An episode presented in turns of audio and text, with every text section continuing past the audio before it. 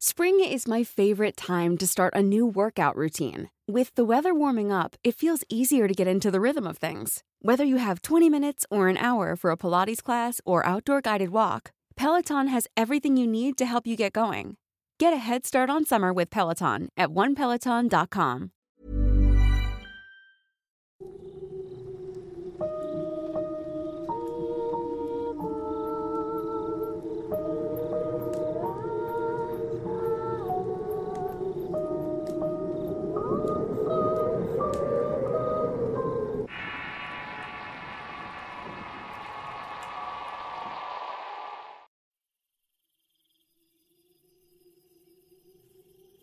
¿Qué tal? Soy Eduardo Liñán y en esta ocasión quisiera hablarles acerca de un tema que sin duda causa mucha expectación. Es algo que genera asombro y miedo en las personas que de pronto escuchan o saben de algún caso en particular. Las películas y la literatura han colocado el fenómeno de la posesión como algo vinculado al maligno, a los demonios o a situaciones que giran alrededor de estos.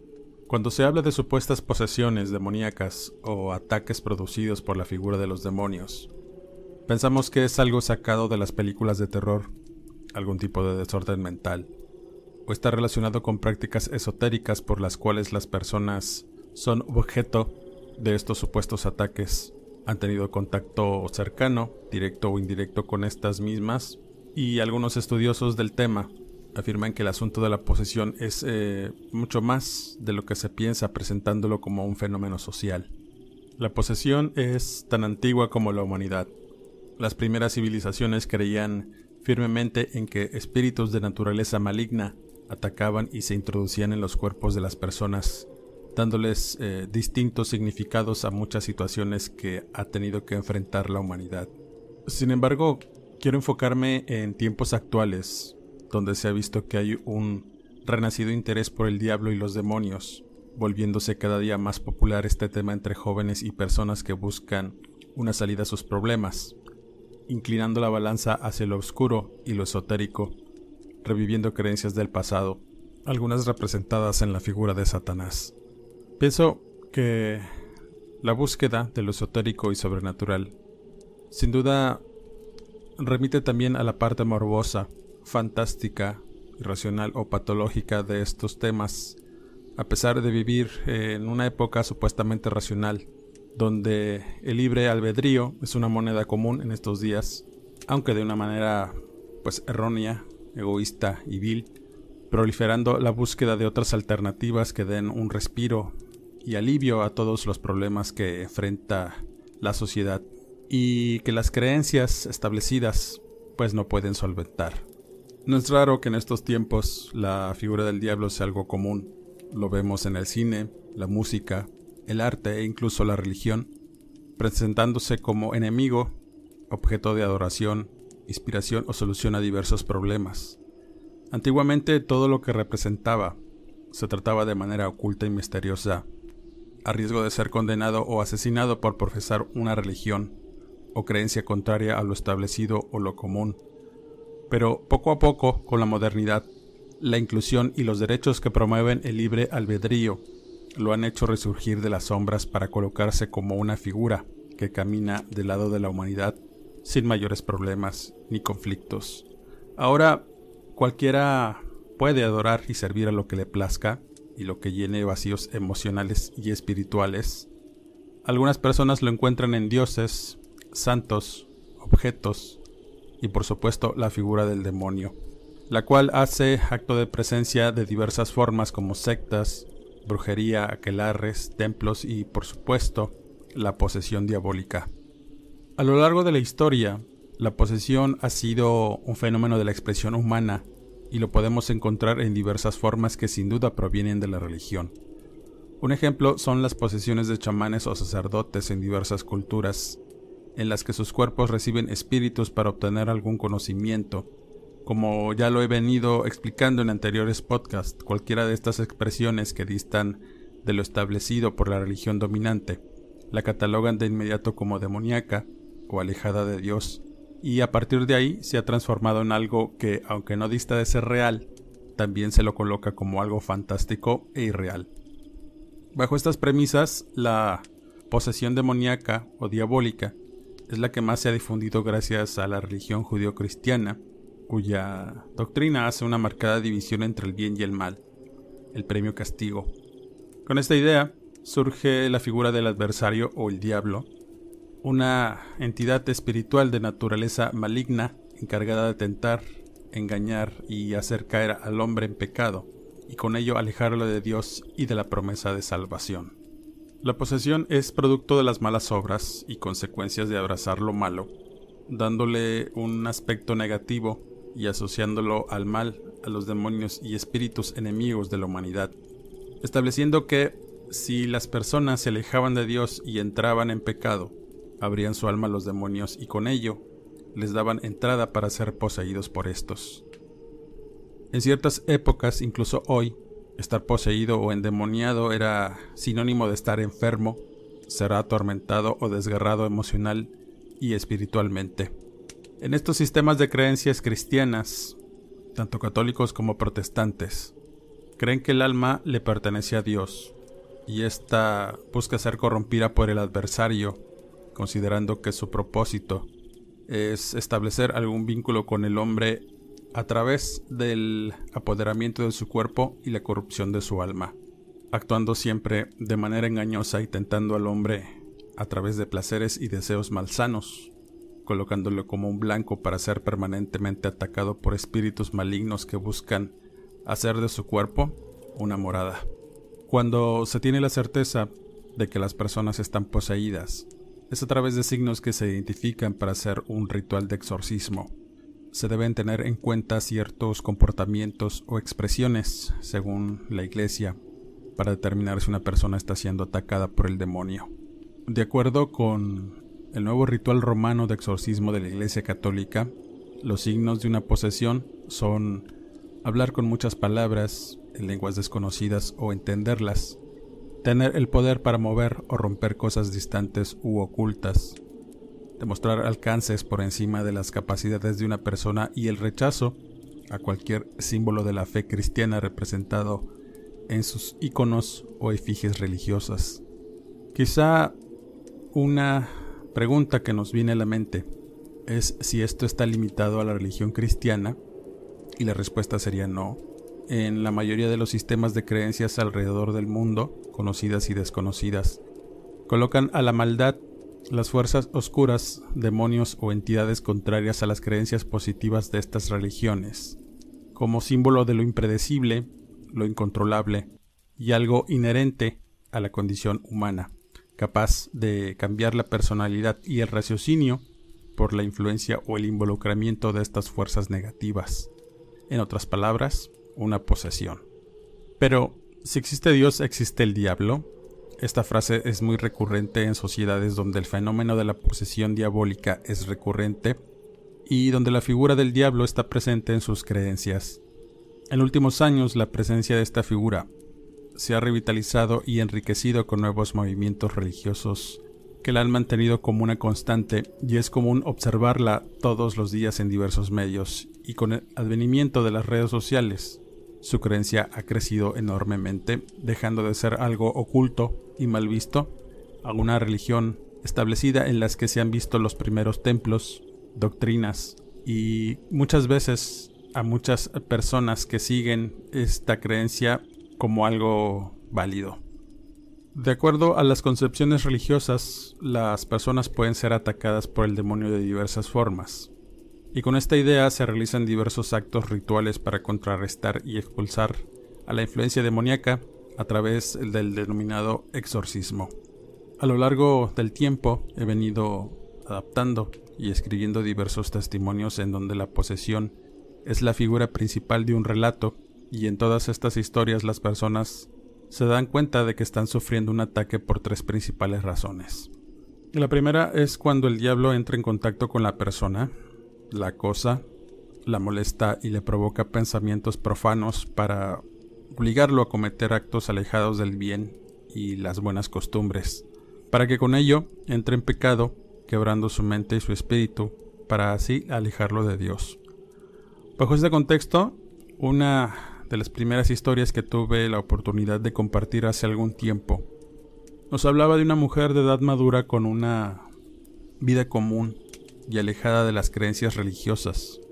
De algún modo comenzó a involucrarse en situaciones esotéricas y de brujería debido a la falta de afecto y la situación de verse pues sola. No tenía familia, no tenía hijos.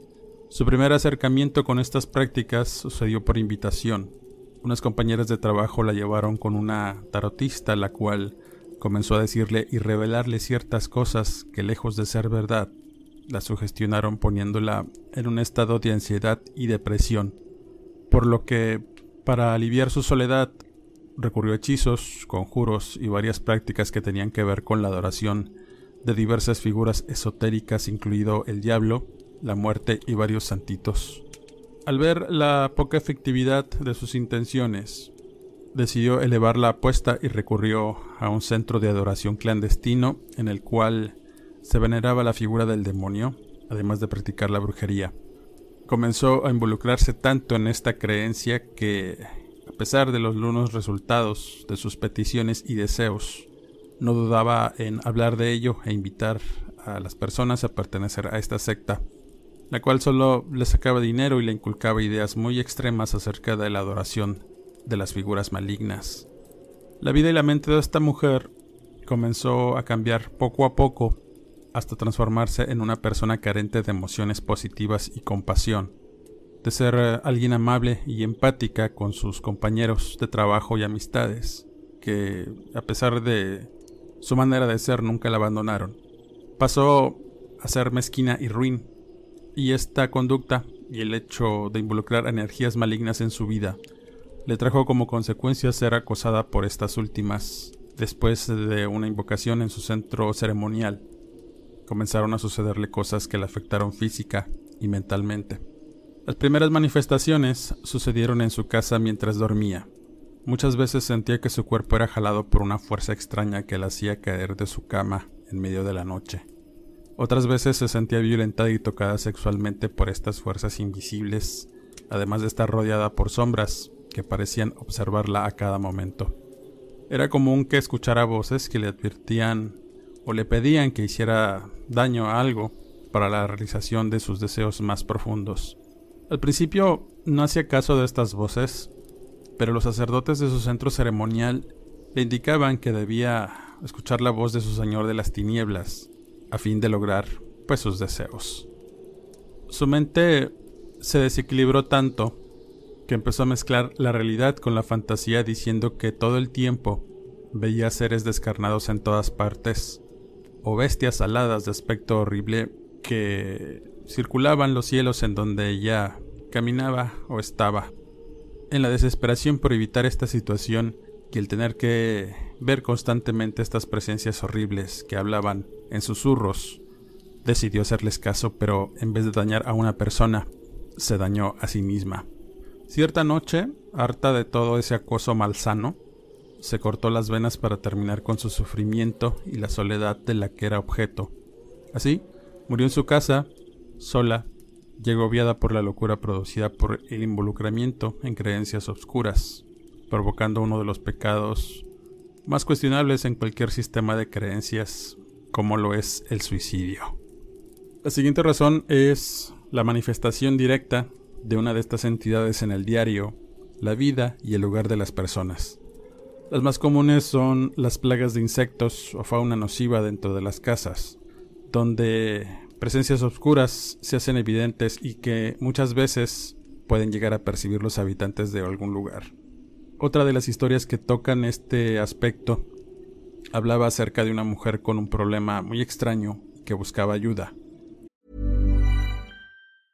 Many of us have those stubborn pounds that seem impossible to lose, no matter how good we eat or how hard we work out. My solution is PlushCare. PlushCare is a leading telehealth provider with doctors who are there for you day and night to partner with you in your weight loss journey. They can prescribe FDA-approved weight loss medications like Wagovi and Zepbound for those who qualify. Plus, they accept most insurance plans. To get started, visit plushcare.com slash weight loss. That's plushcare.com slash weight loss. How would you like to look five years younger? In a clinical study, people that had volume added with Juvederm Voluma XC in the cheeks perceived themselves as looking five years younger at six months after treatment. Look younger, feel like you. Add volume for lift and contour in the cheeks with Juvederm Voluma XC. Reverse signs of aging by adding volume to smooth laugh lines with Juvederm Volure XC. For important safety information and to find a licensed specialist, visit juvederm.com. That's J U V E D E R M.com. Not for people with severe allergic reactions, allergies to lidocaine, or the proteins used in Juvederm. Common side effects include injection site redness, swelling, pain, tenderness, firmness, lumps, bumps, bruising, discoloration, or itching. There's a risk of unintentional injection into a blood vessel, which can cause vision abnormalities, blindness, stroke, temporary scabs, or scarring. Talk to a licensed specialist to find out if it's right for you.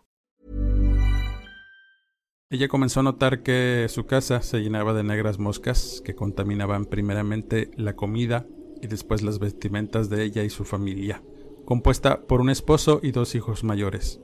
Con el paso de los días y a pesar de limpiar a profundidad, sacaba capullos y huevecillos de estos insectos de lugares insospechados. Como vivía en una zona cercana a una laguna, le atribuía la invasión de estos bichos a la maleza y el agua estancada que había apenas a unas cuadras de su casa. Pero al preguntarle a los demás vecinos si sufrían de estas plagas, estos revelaban que de ninguna manera tenían o percibían alguna situación de estas, por lo que decidió fumigar su casa, sacar la basura, muebles viejos y cosas inservibles a fin de evitar que los insectos invadieran de nuevo su casa. A pesar de sus esfuerzos, con angustia observó que estos no se iban, proliferando cada día. Tal fue la invasión de esta plaga que tanto ella como su familia comenzaron a presentar padecimientos físicos y las evidentes muestras de infección por estos insectos en su piel, marcas que dejaban pequeñas ámpulas que se infectaban, provocándoles dolor e incomodidad a todos. Lo más eh, terrible para ellos fue la pérdida de tres, de tres mascotas compuestas por tres perros que murieron invadidos de gusanos. Cierto día que llegaron de hacer las compras de, del súper, los animales yacían muertos en la entrada de su casa y con sus cuerpos reventados por estos insectos. Eso fue bastante horrible y asqueroso, y la mujer al darse cuenta como todos los días encontraba gusaneras debajo de los muebles, en las camas, y era peor donde la luz no llegaba, comenzaron a tener ciertos comportamientos extraños y erráticos entre ellos, y llegó un punto en la desesperación que la señora exigió cambiarse de lugar o irse a rentar una casa lejos del lugar donde vivían a pesar de ser una casa propia. En este punto de la historia llegó de visita un familiar y al enterarse de la situación que estaban pasando, sugirió que quizá la familia estaba siendo objeto de alguna brujería o de algún daño por parte de alguien que los envidiaba o les quería hacer algún daño. La señora, como era creyente católica, no quiso involucrar estas prácticas en su ya de por sí complicada vida con las plagas. Pero su hija sí lo hizo y al buscar ayuda esotérica, le confirmaron que en efecto estaba siendo objeto de un ataque y que esas plagas eran presencia de demonios, por lo que debían hacer limpias y baños energéticos todos los miembros de la familia para desterrar el mal que allí residía. Sin nada que perder, comenzaron hacer las limpias y los baños. Aún así las cosas no mejoraron, por lo que buscaron ayuda con gente de más experiencia en este tema, encontrándola en una mujer que se dedicaba a la santería. La santera les reveló que en su casa había enterrado algo que provocaba las plagas y la carga energética negativa que servía como atrayente de entes o demonios, por lo que debían buscar algo fuera del lugar, remover diversas cosas para encontrar algo Así que todos los miembros de la familia comenzaron a buscar algo extraño. Cuando por fin lo encontraron, el horror se dibujó en sus rostros al darse cuenta que en una parte de su patio había enterrado un costal con despojos humanos, fotografías de la familia y pertenencias de cada uno, además de la figura de un pequeño demonio que parecía burlarse de ellos. Al desenterrar todo, el jefe de la familia, con ayuda de la santera, Quemaron todo lo que encontraron esperando que con ello las cosas mejoraran, pero no fue así. Las moscas y la gusanera continuaron invadiendo los espacios de su casa, y la santera les dijo que el mal estaba tan metido en los muros de ese lugar que sería muy difícil desterrarlo.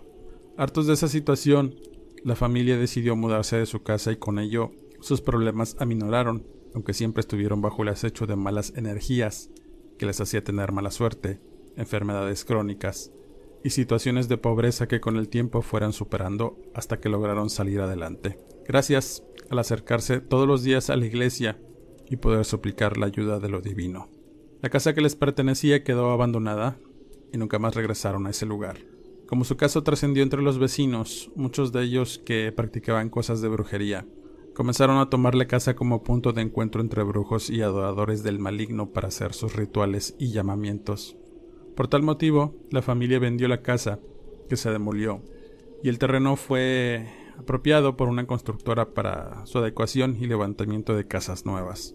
No sabemos si esa energía que habitaba la anterior casa aún continúa latente en ese lugar. El último de los aspectos de la presencia demoníaca cae en el más conocido como la posesión, que es cuando un espíritu maligno reside en el cuerpo de la persona poseída. Ya tuve la oportunidad de contar una experiencia personal en un podcast pasado llamado Martín el Poseído, en el cual narraba una historia personal de cómo vi de cerca este fenómeno en una persona que evidentemente estaba afectada por esta situación. Es quizá uno de los eventos paranormales más increíbles y extraños de los que se puede hablar, y más si has sido testigo de uno de estos, ya que al observar y al darte cuenta que es algo real, cambia tu perspectiva sobre estas cosas y te acomoda las ideas que giran alrededor de los fenómenos paranormales. El poder que tiene este fenómeno es bastante horroroso. En cuanto a lo que platica la gente, cuando alguien experimenta directa o indirectamente este fenómeno, es motivo de vergüenza y horror. Y ahí es cuando se acude por ayuda a las congregaciones religiosas en las que estuvieran los afectados.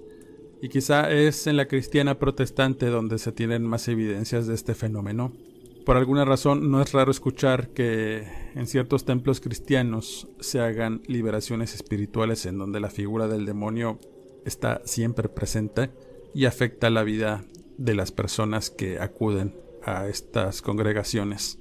Son los pastores experimentados los que pueden llevar a cabo un exorcismo liberación, como esta corriente religiosa lo denomina. Uno de estos eventos Tuve la oportunidad de escucharlo de parte de una amistad, el cual funge como pastor evangélico en una iglesia cristiana en Jalapa. El pastor Elías había sido mi amigo desde hacía mucho tiempo. Con él empecé a estudiar ciertos escritos que tenían que ver con la Biblia, incluidos aquellos que involucraban las creencias esotéricas. Para él era común que de pronto llegaran personas a exorcizarse, aunque muchas veces solo se trataba de algún desequilibrio emocional o mental. Otras tantas resultaba cierto el hecho de que una persona tuviera al demonio dentro, aunque sin la teatralidad o lo siniestro que pudiera llegar a pensarse. Eran personas con claros problemas y que se habían alejado de Dios. Nada que unas oraciones no arreglaran y condujeran de nuevo a la oveja del rebaño, según decía el pastor. Un día se topó con un caso por demás extraño, y le sucede a la hija de un miembro de la congregación a la que pertenecía. Cierta noche llegaron a su casa para que ayudara a una menor que presentaba síntomas o estaba bajo el asedio de una energía demoníaca. El pastor de inmediato se preparó para hacer oraciones y tener un encuentro con el maligno para expulsarlo del cuerpo de la afectada. Pero antes debió determinar si lo que pasaba era precisamente una posesión o solamente era algún tipo de enfermedad. Cuando estuvo en la presencia de la menor se dio cuenta que algo no andaba bien primero por el aspecto extraño que presentaba. Al verla detenidamente, se daba cuenta que a pesar de su pequeño cuerpo, las facciones parecían de una persona adulta, con arrugas marcadas en una piel marchita y un olor desagradable que despedía todo su cuerpo. Lo segundo que notó fue que a pesar de estar en un estado inconsciente, la respiración agitada era más que evidente y de tanto en tanto de su garganta salían pequeños eructos que al escuchar mejor se percibía que eran voces hablando a través de la menor. Eran varias voces susurrantes las que se podían escuchar. No entendía qué decían, pero claramente trataban de expresar algo. La primera pregunta que le hizo al pastor a los padres fue que si le habían llevado a algún centro médico, a lo que respondieron que sí, pero después de estar en observación, solamente le dieron calmantes y medicina para el dolor, canalizándola a diversos eh, servicios psiquiátricos en donde tenían que valorarla y darle por supuesto medicación en caso de requerirla. Así estuvieron durante varios días y las cosas parecían no mejorar. A pesar de las oraciones y el comportamiento de su hija iba de mal en peor, además de los síntomas y padecimientos. El pastor revelaba que el ambiente en la casa era lo más notable en esta situación, primero por los cambios de temperatura y segundo por los olores tan desagradables que provenían de la habitación de la menor. El pastor Elías eh, comenzó entonces sus oraciones pidiéndole a Dios que lo ayudara en esa misión.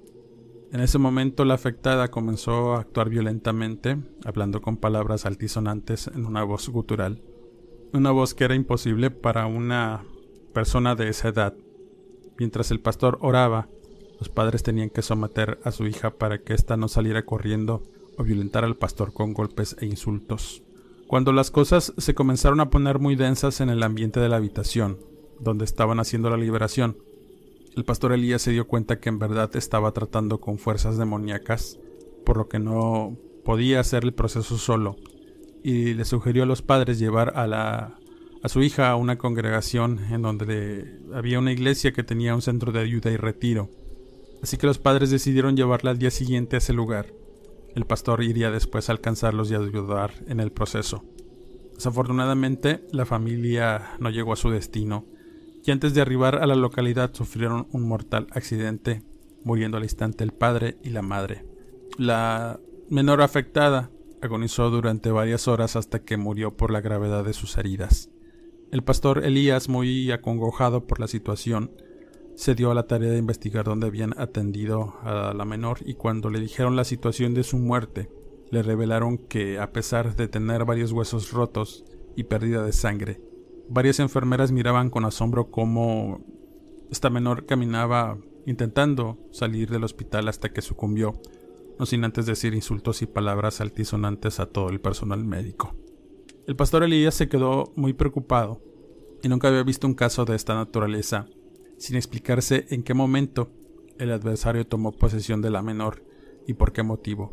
Nunca le quedaron claros esos pensamientos, aunque pensaba que los padres tenían algo que ver, ya que no eran muy devotos de la fe cristiana, según palabras del propio pastor. La posesión es un tema cultural y religioso, por tal motivo, cuando se sabe de un ataque demoníaco que aseguran sufrir las personas, si investigamos un poco nos damos cuenta que muchos de estos provienen de actos de brujería o algún aspecto esotérico. Si leemos o escuchamos historias que giran alrededor de este aspecto, en él intervienen las prácticas mágico-esotéricas, brujería y en general todas aquellas prácticas que no son aprobadas por los cánones católicos o religiosos o que no sean buenos cristianos o lleven a cabo con orden las prácticas religiosas. Debido a estos aspectos el individuo entra en pecado, y es común que al no tener la gracia divina el adversario pueda tomar posesión con facilidad, haciéndolo actuar de diversas formas, para ocasionar diversos daños o atacar emocionalmente a las personas. No siempre una posesión llega a ser evidente, el solo hecho de alejarte de Dios es permitir la entrada al diablo según dicen los religiosos. Si dejamos de lado el aspecto religioso y nos centramos únicamente en el hecho de la posesión, nos daremos cuenta que también es posible encontrar varios casos donde no interviene la religión, y en estos tiene que ver la hechicería o brujería, de igual forma la herencia familiar o generacional. En el primer aspecto, cuando una persona es afectada por algún conjuro o trabajo negro de parte de alguien que le quiere hacer daño, es posible que intervenga uno o varios de los aspectos a considerar para determinar una posesión pueden ser pestes, acoso y la afectación directa de una energía demoníaca. Cuando es por herencia o transmisible, se dice que ocurre porque algún familiar directo del poseso practica o practicó algún pacto de ofrecimiento de deidades o demonios de los cuales obtuvo algún conocimiento o favor, ofreciendo como sacrificio algún familiar, que no significa la muerte, sino con el simple hecho de ofrecer el alma y el espíritu del familiar a la figura demoníaca puede servir para obtener estos favores. De ahí que muchas veces escuchamos cómo muchas personas sufren el acoso o el daño de parte de una de estas entidades sin comprender realmente por qué, cuando detrás hay una historia oscura que muchas veces se desconoce. Hace algunos años era bastante extraño escuchar acerca de un evento de posesión, y lo relacionábamos con personas que vivían en áreas remotas, marginadas o rurales. Pero en la actualidad cada vez es más común escuchar que la posesión prolifera en contextos más urbanizados, donde es más común que existan personas relacionadas, incluso llegando a medios sociales más altos en los que las personas, a pesar de no seguir una corriente religiosa y considerarse atea o alejada de las creencias, también se presenta este fenómeno que en un principio se le relaciona con enfermedades mentales. Entonces, ¿cómo podemos diferenciarlo? ¿Cómo podemos saber si es un si es mental o real? Es quizá la pregunta que nos hacemos siempre. La respuesta puede parecer muy simple y es más que evidente para las personas que de algún modo creemos y hemos estado involucrados en alguno de estos temas directamente. Además del aspecto extraño y enfermo que pudiera presentar un poseído, también está el ambiental y emocional que produce este mismo alrededor de su ambiente. Los efectos que produce un poseído son físicos, tanto para el lugar donde está como para las personas que lo rodean. Es sin duda el miedo y la presencia del diablo, decía el pastor Elías. Tú sabes cuando una persona eh, está fingiendo estar poseída, pero también sabes cuando el adversario está presente y lo sientes en el fondo de tu alma. Tiemblas y es algo que en definitiva te cambia la vida. Como comentario final me gustaría señalar que gran parte de la proliferación de la creencia en el mal, el diablo y las posesiones se le atribuyen primero al cine y la literatura, después al advenimiento de las redes sociales, en donde ya no hay secretos ni fronteras y donde es más común encontrar todos los días muestras del horror de los alcances y la maldad que el ser humano es capaz de hacer donde los deseos más íntimos son posibles. Es interesante entonces descifrar el significado que entrañan lo retorcido, los arrebatos y los improperios y las blasfemias que todos los días vemos y que para un sistema de creencias religiosas no podrían ser otra cosa que un momentáneo uso del cuerpo por un ser diabólico. Con esto cierro este podcast, agradeciendo como siempre el que me hayan permitido la oportunidad de escucharme quedando de ustedes agradeciendo sus manitas arriba. Suscríbanse al canal de Relatos de Horror, activen las alertas. En el canal encontrarás interesantes relatos de un servidor narrados por la voz líder, incluidas posesiones y otros temas de interés. Si te gusta la lectura, puedes agregarme en tus redes sociales como Eduardo Liñán, escritor de horror, en donde encontrarás material de lectura, entre otras cosas, y estaré más en contacto contigo. No me despido y quedo pendiente hasta el próximo podcast.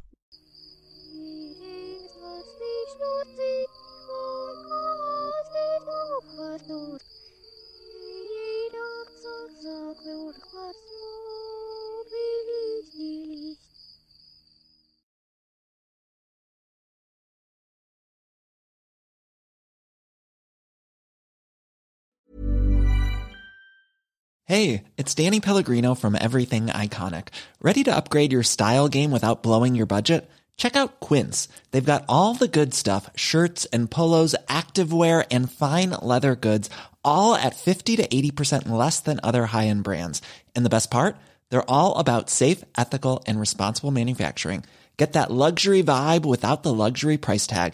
Hit up quince.com slash upgrade for free shipping and 365 day returns on your next order. That's quince.com slash upgrade.